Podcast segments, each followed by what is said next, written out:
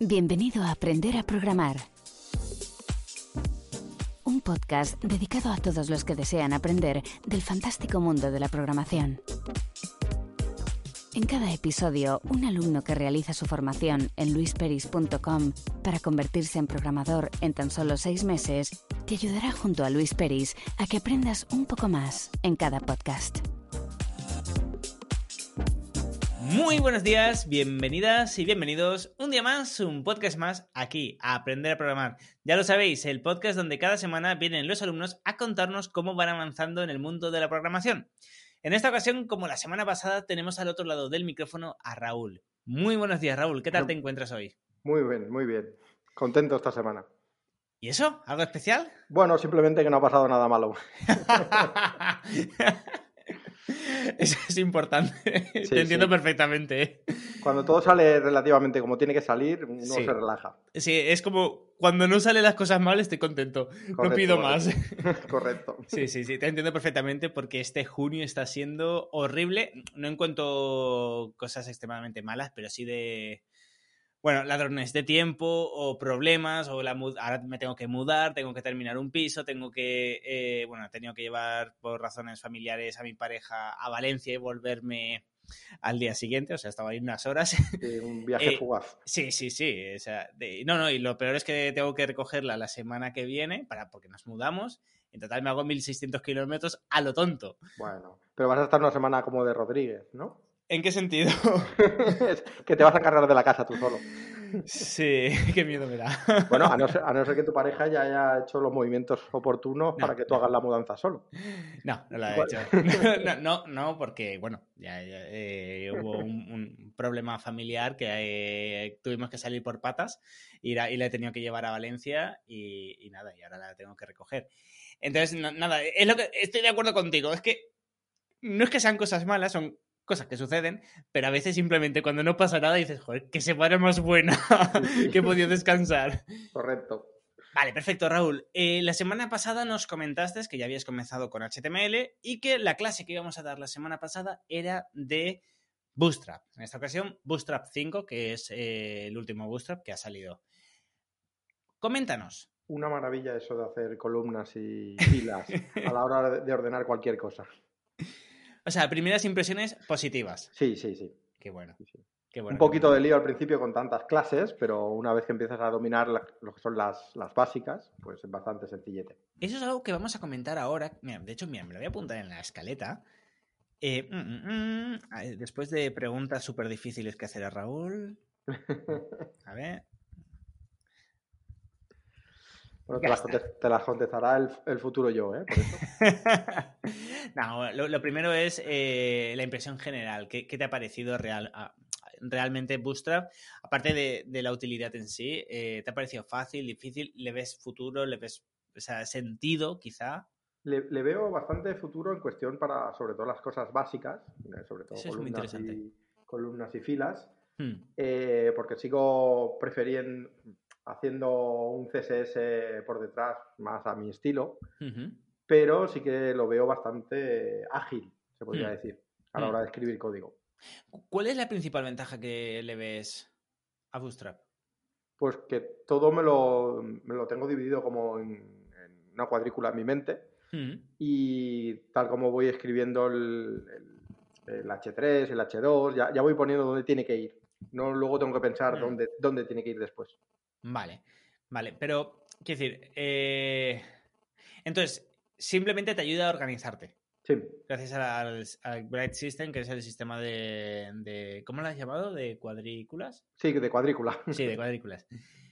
Eh, vale, perfecto. Una de las ventajas que también tiene Bootstrap, y de hecho también se hizo famoso por ello, es. eh, porque, claro, para el sistema de cuadrículas podríamos usar tables.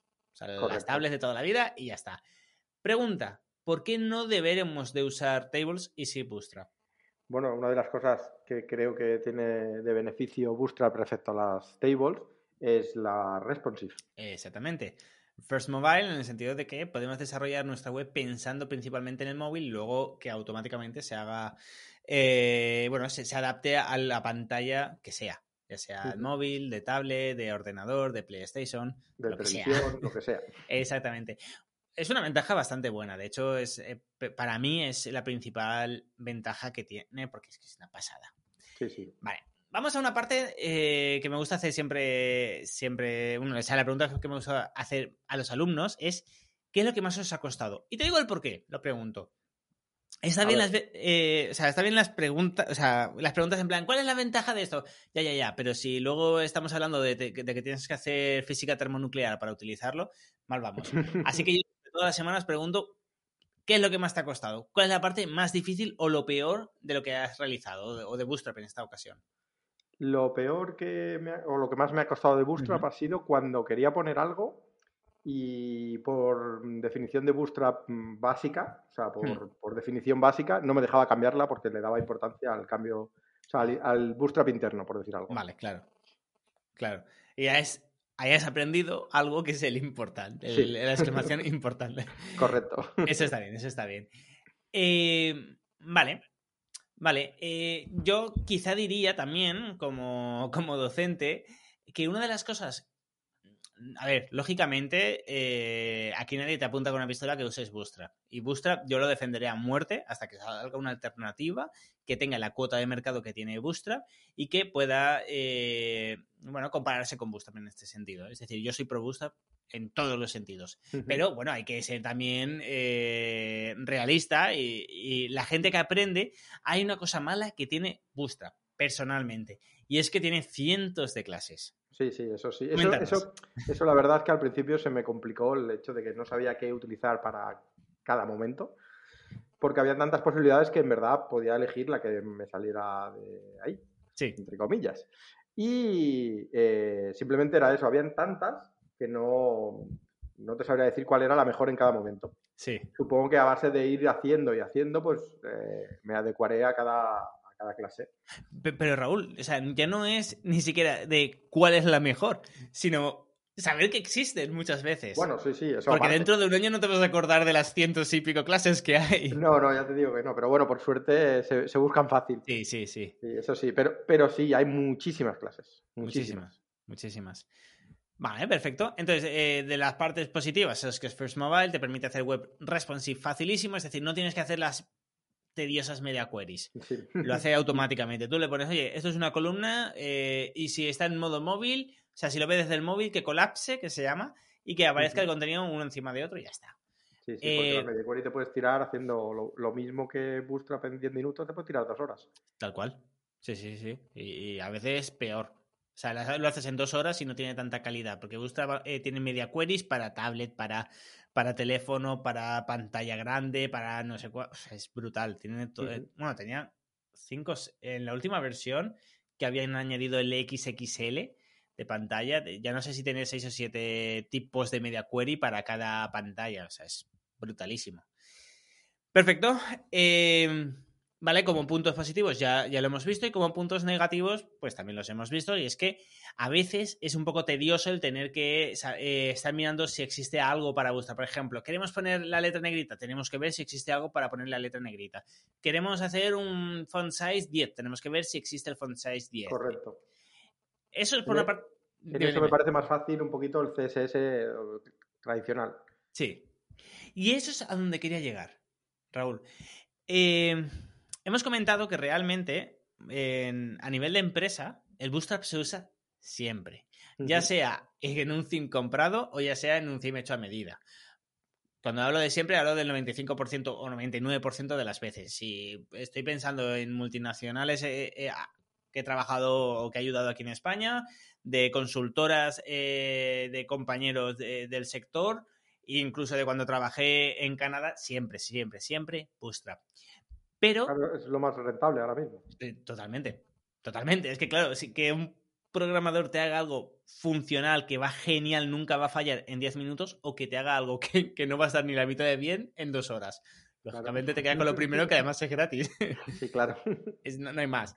Eh, pero sí que es cierto lo que, lo que comentas. Es muy tedioso el tema de estar buscando el tipo de fuente y que, muchas veces, claro, si tienes que meter las clases eh, o sea, si tienes que meter eh, las clases en cada vez que necesitas que algo sea un, por ejemplo, un font size 6, simplemente vas a tener que repetir muchísimo esa clase. En cambio, si lo reprogramas en tu CSS, en una línea, eh, le dices en qué dips te afecta y ya está. Correcto. Entonces, sí que es cierto que, eh, que lo que he visto es que se usa Bootstrap para cuatro o cinco cosas y ya está. Lo principal, ¿para qué se usa? Lo que seguro que se usa Bootstrap, ¿para qué es? para hacer columnas y filas. Exactamente, el Grade System o el sistema de cuadrícula es el principal uso de Bootstrap. De hecho, hay gente que solo usa Bootstrap, solo importa Bootstrap para eso, para el Grade System. De hecho, no, no me hagáis mucho caso, pero creo que en la, web en la web oficial, y si no es en la web oficial, es en una no oficial, podéis eh, descargar Bootstrap, solo el Grade System de Bootstrap. Y si no, ya me habéis escuchado en otros podcasts con otros alumnos eh, que hemos visto Software as a, eh, perdón, Software as a Service, que hemos visto SAS, que es CSS con superpoderes, según la web de SAS, que también es que se escribe igual que el Software as a Service, por eso me da ahí la confusión. Y que, bueno, Bootstrap está programado en SCSS y en SAS.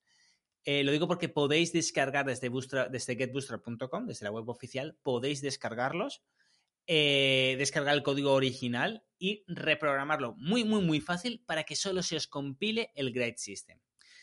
¿Por qué? Ah, Por lo... bueno eso también. ¿Cómo, cómo? Que eso es muy bueno. Sí, sí, sí, sí, sí, porque te ocupa menos y nada el fichero CSS resultante.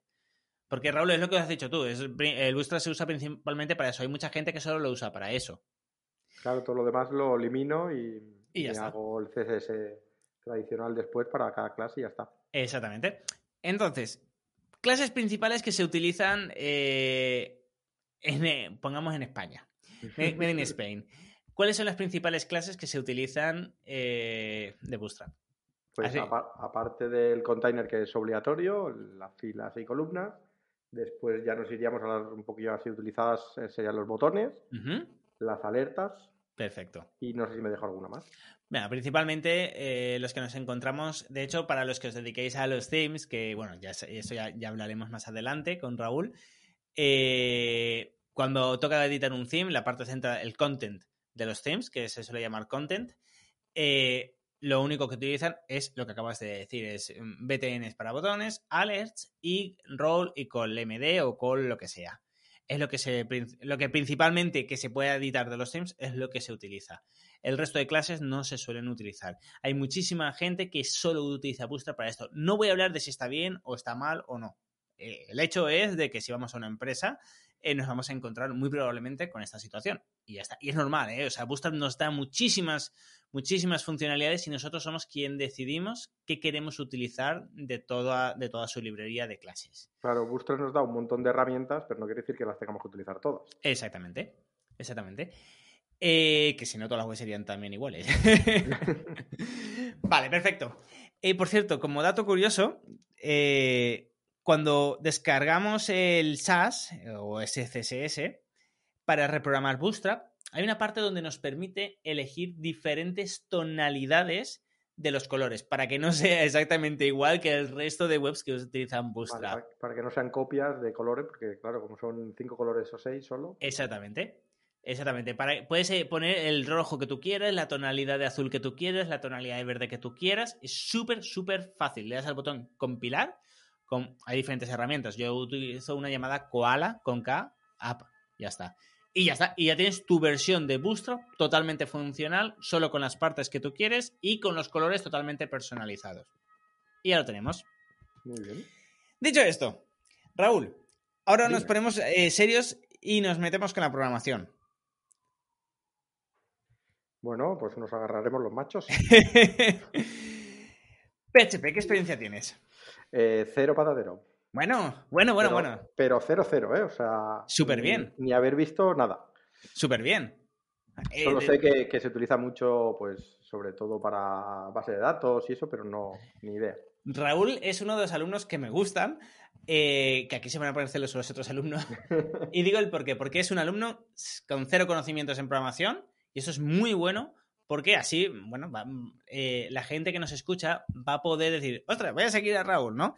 Eh, que no sabe nada, nada, nada de programación y semana tras semana va a ver cómo vas avanzando en el mundo de la programación hasta eh, que consigues tu trabajo como programador. Entonces, va a estar muy interesante, Raúl. Seis meses juntos, venga, vamos. Seis meses juntos.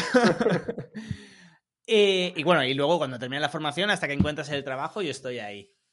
Eh, que bueno, que en tu caso, mm, también por la ciudad en la que vives, mm, dudo que sea más de dos semanas.